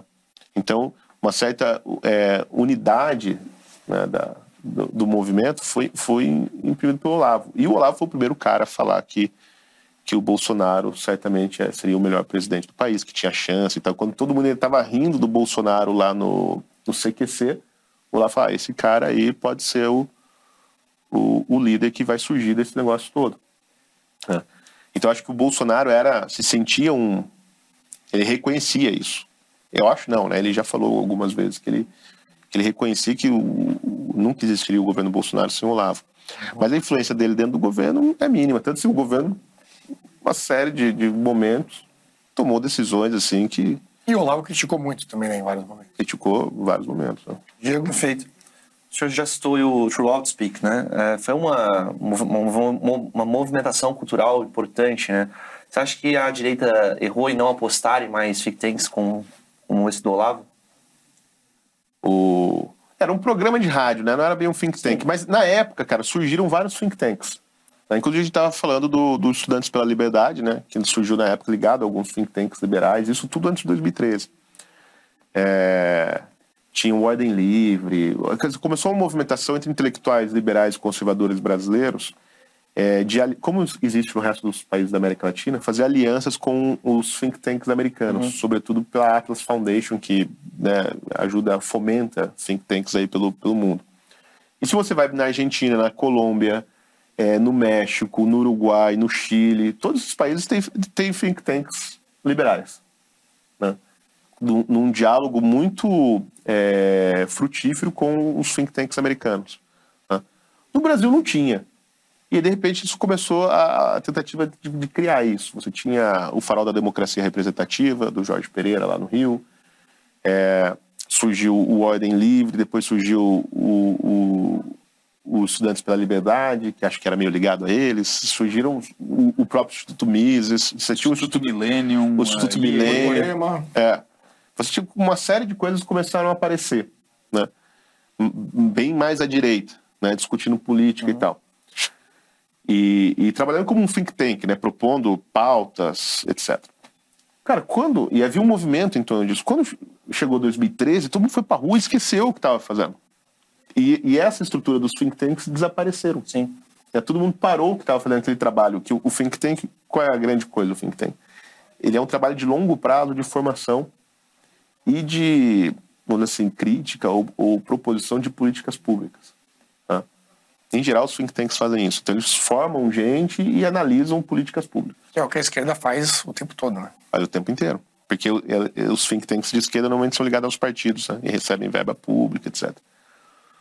Então, assim, ali tinha uma coisa muito forte começando. E eu acho que o movimento, assim, a gente fala, falando de partido, institucionalização, acho que ele tem que comer. A semente é um think tank. Né? E, e tinha começado ali. Né? E, mas de repente essas coisas sumiram, cara. E todo mundo foi para a rua, aí surgiram os movimentos de rua, que também são legais, né? foi importante. Né? Os movimentos de, de trio elétrico, né? de caminhão de som, etc. Né? Aquela monte de página de Facebook. Né? E aí a galera foi disputar a eleição. E aí virou, aí, bom, aí entrou a política partidária, aí virou o caos, ninguém queria mais estudar, ninguém queria mais fazer formação. Foi um, um desastre, na verdade que a gente abandonou uma parte importante do movimento, né? É, para ficar na rua. Eu, eu, assim, veja, eu não acho que isso era possível ser feito diferente, entendeu? Porque estava todo mundo no calor do momento, não é uma, um julgamento do passado que eu estou fazendo aqui. Né? É, eu entendo, assim, que porra, era o que dava para fazer, assim, foi todo mundo, era o que parecia o certo na época, mas olhando hoje, né? É, para mim é claro assim, que atividades fundamentais para o movimento conservador foram abandonadas. Né? Que é justamente esse trabalho de, de formação, de criação de base, de, né? como os americanos chamam de grassroots. E foi todo mundo para. Essa base existia, foi criada para fazer movimento de rua, passear, manifestação no domingo e tal. Né? Mas o, o trabalho, a, a criação de uma, uma uma pauta muito clara do que é a direita, que esse é o trabalho dos think tanks, foi abandonado. Então, por exemplo, se você perguntar para os conservadores é, qual é a proposta assim, da direita, genericamente falando, para uma reforma tributária, ninguém sabe, cara. Existem várias propostas aí à mesa, né? Um monte de gente fala de imposto único, como um monte de gente na esquerda também fala de imposto único. Tem, tem várias opções, né? Ninguém sabe assim, qual que é, o que, que um conservador acha sobre tributo. Ninguém sabe. A gente só sabe que tem muito. Aí né? tem que acabar, tem que ter menos. É, normalmente é um think tank propõe um estudo mais aprofundado disso, até porque tem que financiar isso. Pouca gente sabe, porque é uma área de especialização técnica Sim. também, né? Tá. E esse é um dos notórios é, das notórias provocações e pensamentos do, do Olavo de Carvalho, né? Ele apoiou o, o, presidente, mas eu lembro de acompanhar um tom meio que, bom, agora que elegeram, vai, né? Mas uma provocação constante de que qualquer plano sustentável de, de criar uma direita ou uma ala é, anti-esquerda, vamos dizer assim, levaria seus, seus 30 anos, acho uhum. que era a frase que dizia 20, 30 anos, 20, 30 anos, ficava batendo nisso, né?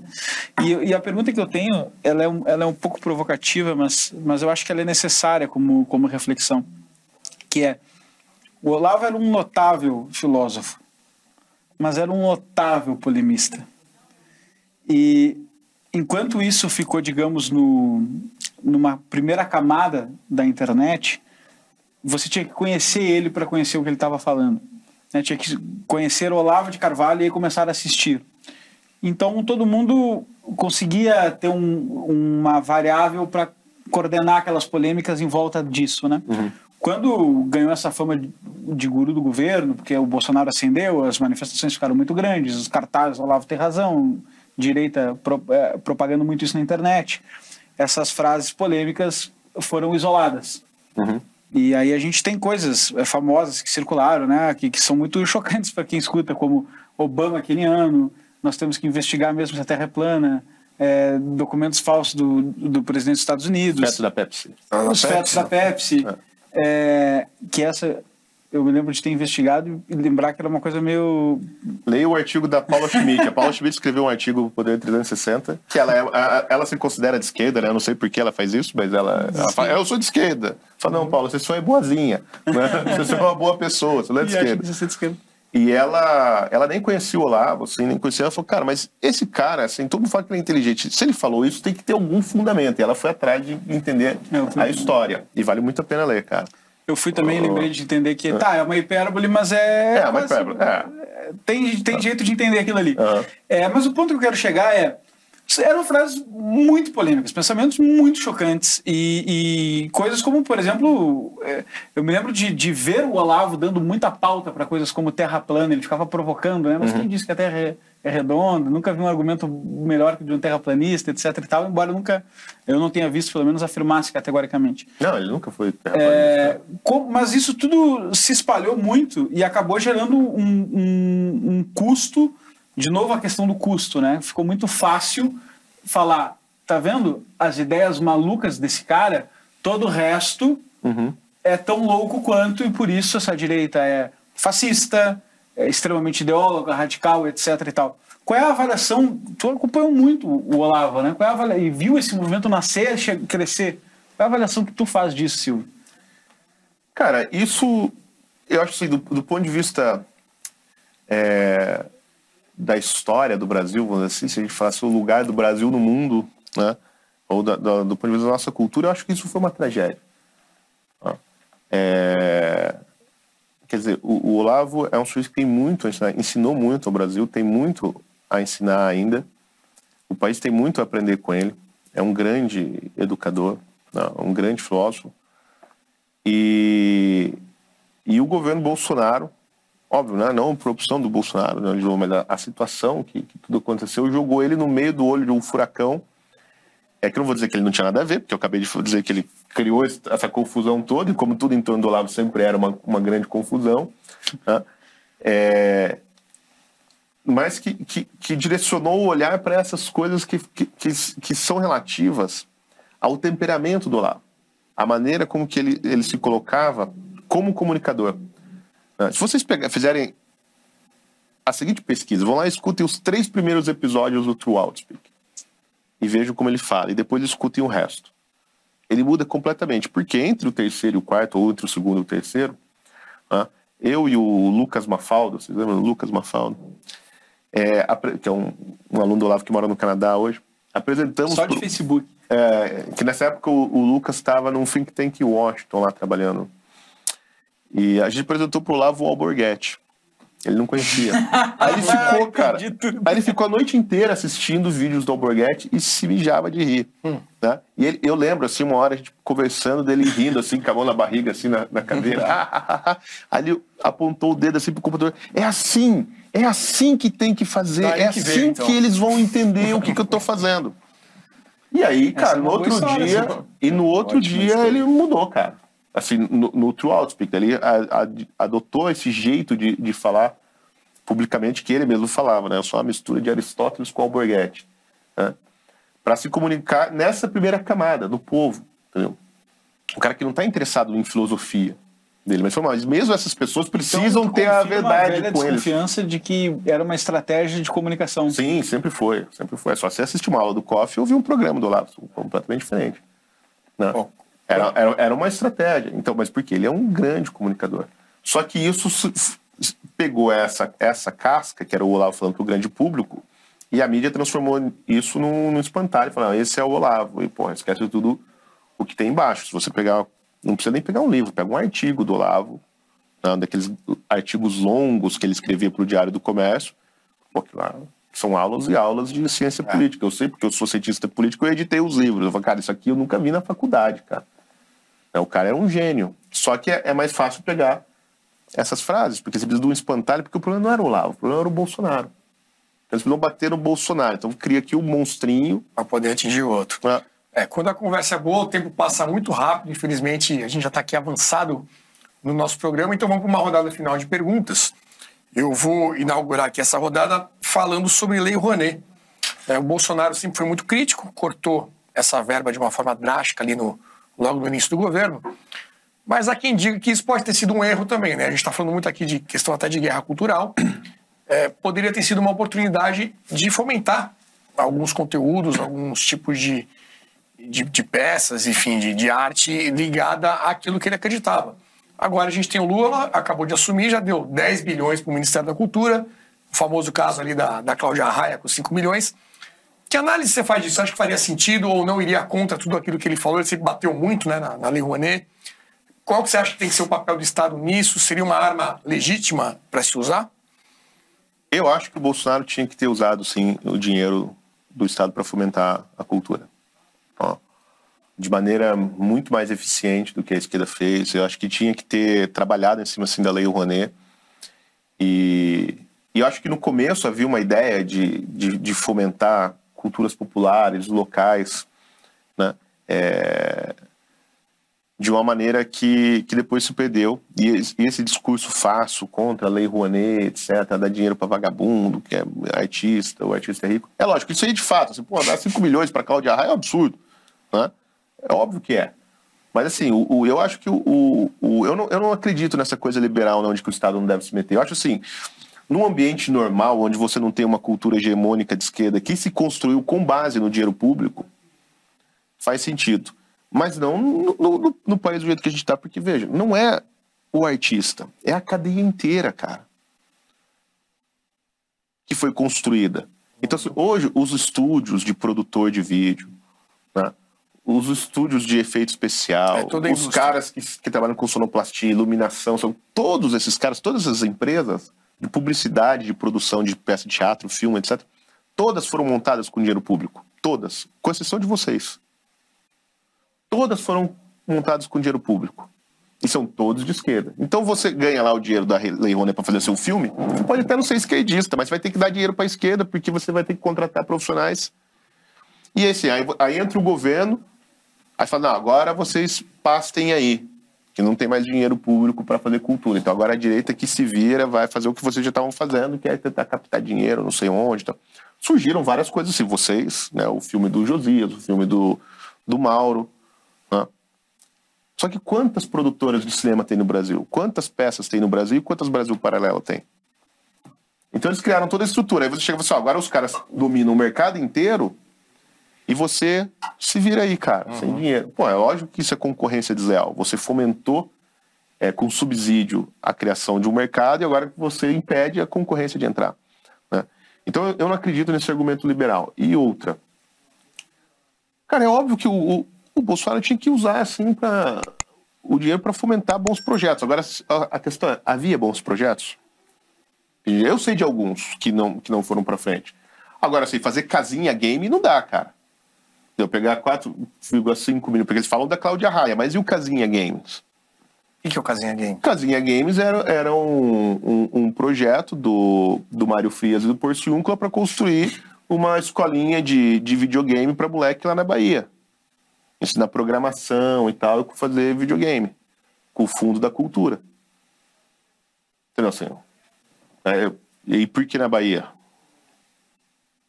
Deixar vocês pensarem nisso, né? Por que, que lá na Bahia? né?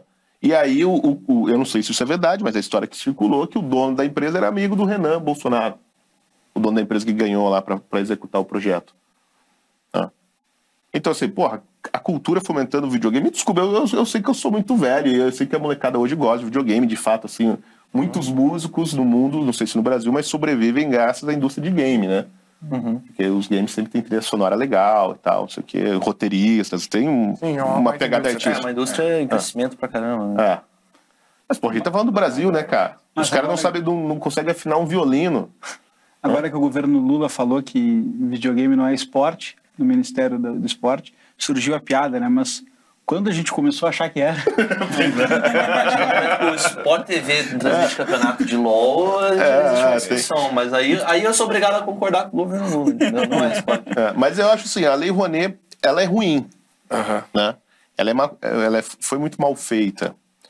E, e, e o Porciúncula tinha boas ideias a respeito da gestão da, da Lei Rouanet. Onde estava o problema? O problema não era o artista, o problema era o gestor.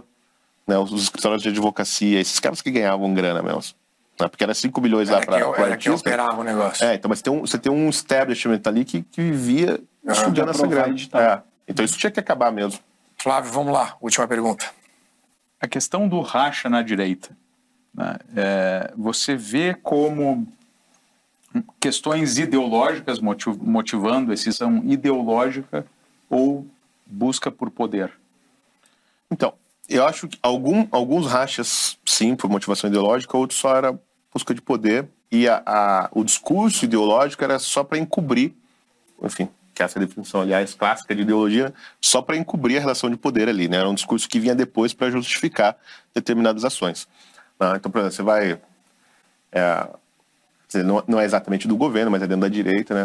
Ninguém vai, vai achar que existe uma diferença séria, né? De uma, um posicionamento ideológico sério no MBL, por exemplo? Que, que fez eles racharem com o governo. Não, é só porque eles estavam atrás de, de outras coisas, né? De cargo, né? disputando poder ali dentro da, da estrutura do Estado. Né? É, mas, por exemplo, com a, a questão, por exemplo, o racha dentro do governo, sobretudo entre militares e conservadores. Né?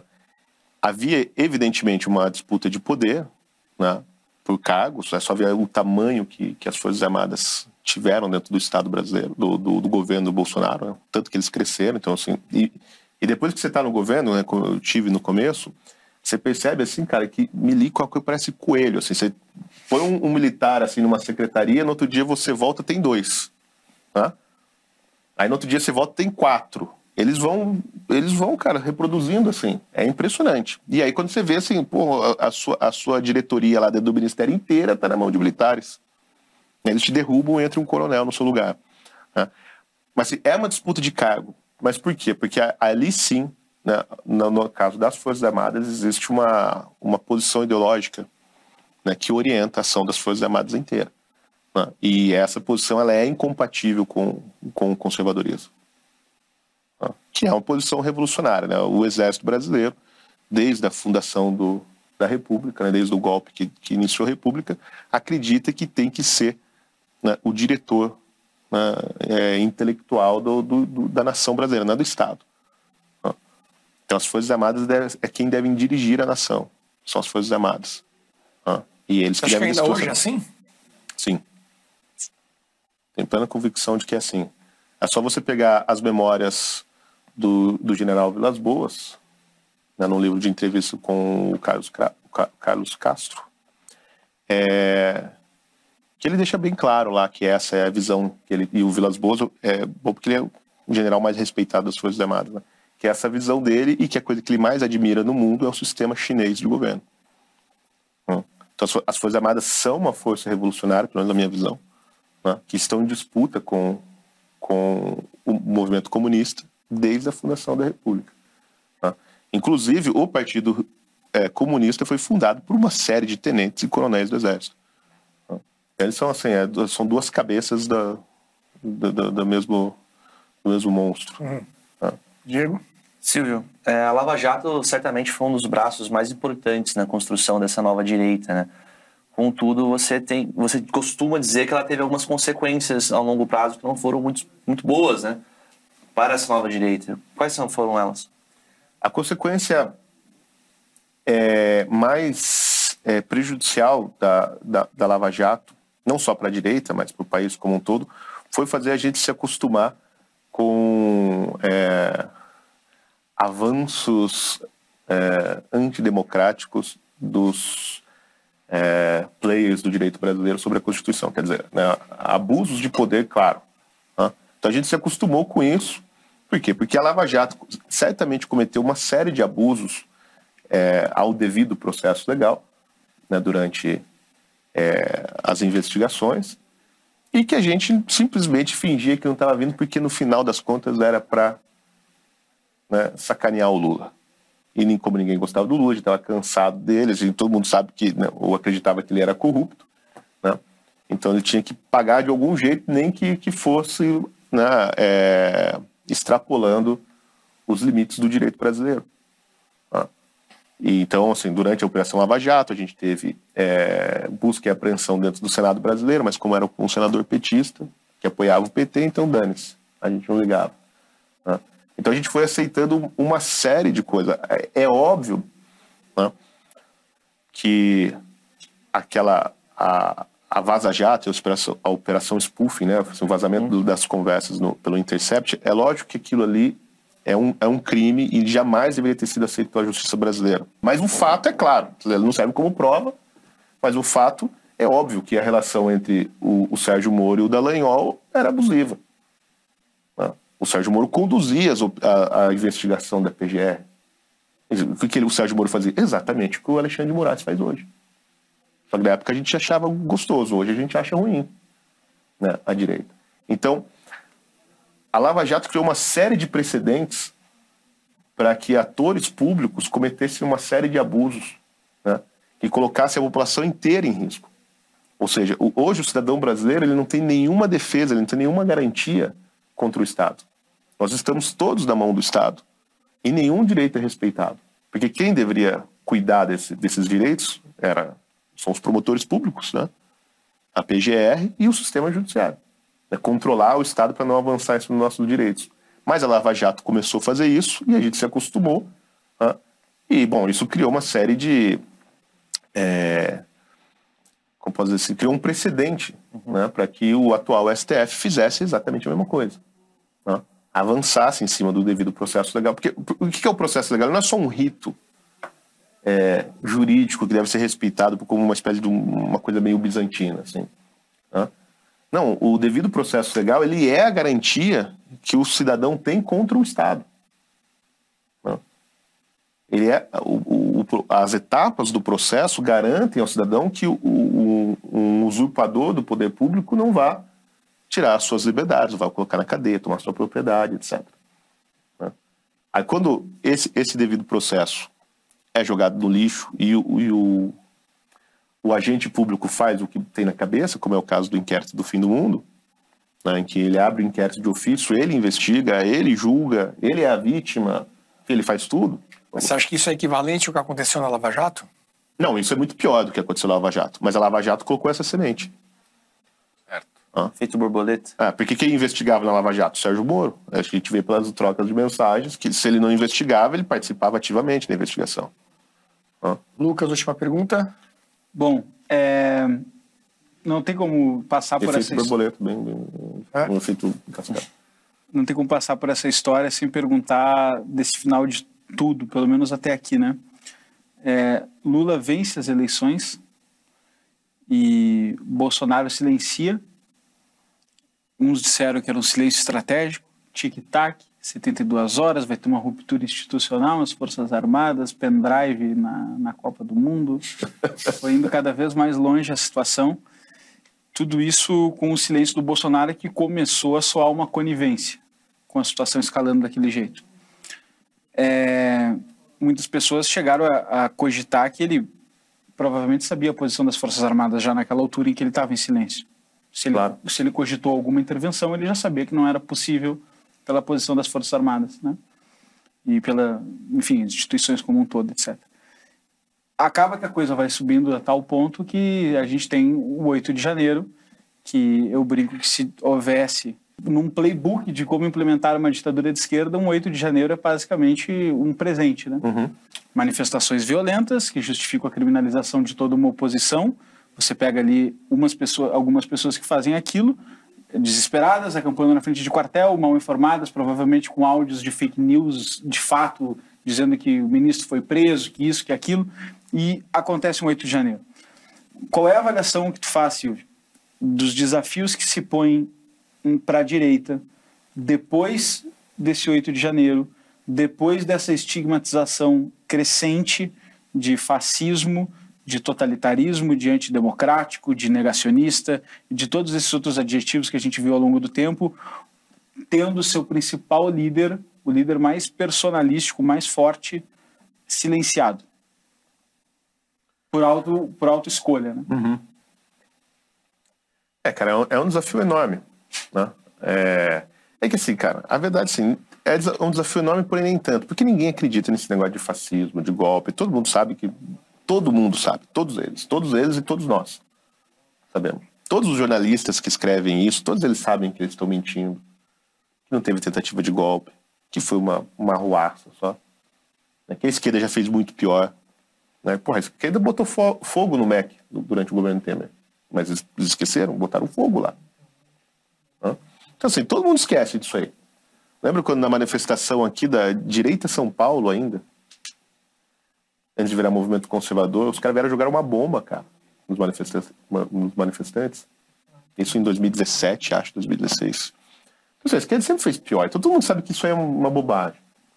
né? Mas, de fato, serve como narrativa para implementar uma política de força que também não vai rolar, na, na minha visão. Essa, essa política de força ela não vai conseguir ser implementada, pelo menos não como querem, por algum- uma série de razões. né? Desculpa te interromper, mas para inibir as pessoas de falarem também, porque todo mundo fica com medo de ser confundido com algum daqueles manifestantes que estavam no 8 de janeiro e Sim. sofrer as Não, consequências. e- isso, aí, isso aí, de fato, acontece. né? Depois do 8 de janeiro, todo mundo ficou bem assim, bom, agora tem que tomar cuidado com o que eu vou falar, ficar esperto. Né? Vários políticos falam, não, eu não tenho nada a ver com aquilo e tal. Então, é, isso de fato criou um estigma e um medo, porque isso pode gerar consequências jurídicas graves. né? As pessoas podem ser presas. né? É porque quando eles falam assim, vão descobrir os autores intelectuais do 8 de janeiro. Qualquer um da direita que tem uma conta na rede social pode virar o autor intelectual, porque é um conceito elástico, né? como é elástica a interpretação que o STF faz da Constituição brasileira. né? Então todo mundo pode ser, virar autor intelectual do negócio. Assim, um É, então, nexo isso- causal muito difícil de estabelecer, né? Exatamente. Mas justamente por- porque esse nexo não, ele é praticamente impossível de ser estabelecido, que eles vão atenção nele, porque ele também é difícil de ser refutado, né?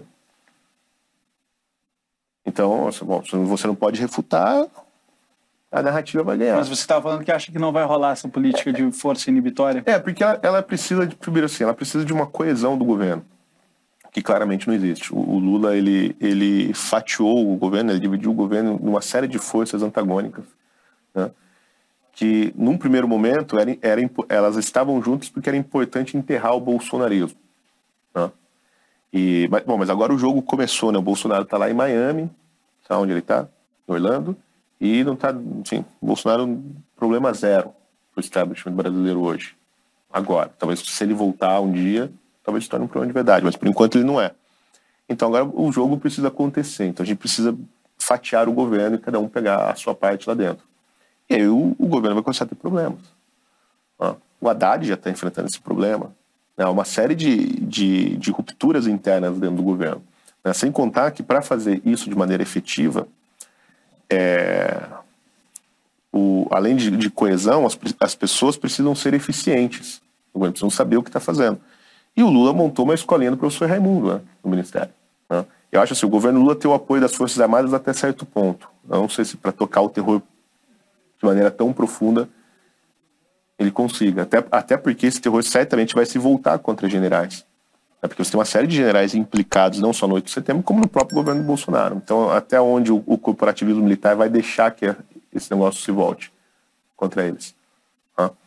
Então, eu acho assim que o governo, o governo Lula não tem força suficiente para ir muito fundo. Mas assim, vai calar uma série de vozes, isso aí tem força. A dificuldade que se impõe ao, ao movimento conservador, primeiro, óbvio, a liberdade de expressão. Então a gente não pode falar claramente. Nessa entrevista aqui, né, se vocês forem assistir com cuidado, vai ver que em vários momentos a gente precisa medir o que está falando, né? é, os, os termos, etc. Porque no final das contas todo mundo sabe que, que tudo que a gente falar pode ser usado contra nós. Né? Então, é, a liberdade de expressão é o primeiro problema. Agora, com, com relação ao negócio de ser chamado de fascismo, então, eu acho que, cara, isso aí não vai ter implicação nenhuma, porque isso é só mais uma coisa que a mídia está falando. Agora, assim, o que a, a direita precisa fazer é parar de prestar atenção nisso e trabalhar.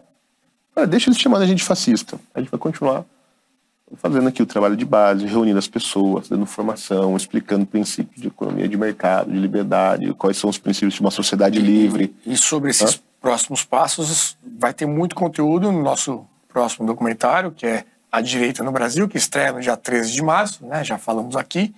E infelizmente nosso tempo acabou. A conversa está muito boa. A gente poderia ficar aqui mais duas, três, quatro, cinco horas com o Silvio, muito, muito conteúdo, que é um dos entrevistados também desse documentário, que estreia dia 3 de, de março. Você pode assistir gratuitamente fazendo o cadastro aqui no QR Code que está na tela. Nesse momento, então, eu queria agradecer ao Silvio. Poxa, foi excelente, né? A gente pode marcar, quem sabe, alguma, alguns, uma segunda etapa para partir para outras análises. E simplesmente agradecer aí a tua presença e contar contigo aí para os próximos desafios. Obrigado, Silvio. Eu que agradeço, Renato, o convite, agradeço toda a equipe aqui da Brasil Paralelo. Né? E estou à disposição. Né? Eu adoro vir aqui. Né? Então, toda, toda vez que vocês me chamarem, eu, eu virei. Muito obrigado, foi uma grande Sim. conversa. Realmente me parei, reflet... parei, me peguei refletindo aqui. que bom, obrigado. Isso aí. Pessoal, obrigado a vocês pela audiência. Vamos assistir agora mais um VT dessa nova produção que estreia dia 13 de março. E até a próxima. Um abraço. Das manifestações pelos 20 centavos em 2013 ao 8 de janeiro de 2023. Nosso novo documentário vem para responder uma pergunta incômoda. Afinal, existe um futuro para a direita no Brasil? A trilogia estreia no dia 13 de março no streaming da BP para todo o país. E agora temos uma grande novidade. Diferente das produções anteriores que eram lançadas exclusivamente para os assinantes no aplicativo ou gratuitamente no YouTube, essa será a primeira vez que faremos um lançamento gratuito em nosso próprio aplicativo. Desenvolvemos a tecnologia necessária para isso iremos veicular gratuitamente por tempo limitado dentro da nossa própria plataforma. De 2013 a 2023, relembraremos a trajetória da nova direita, os grandes momentos, os principais personagens, os erros e também os acertos. Conversaremos de forma franca com personagens que viveram essa história política na pele. São pessoas de todo o espectro ideológico que nos ajudaram a obter um retrato fiel da situação atual. Para assistir gratuitamente em nossa plataforma, faça o seu cadastro. O seu e-mail é fundamental para enviarmos todas as informações sobre o novo documentário e também o link que dará acesso ao filme no dia do lançamento. Nós contamos com a sua participação. Brasil Paralelo, muito mais que filmes. Até breve.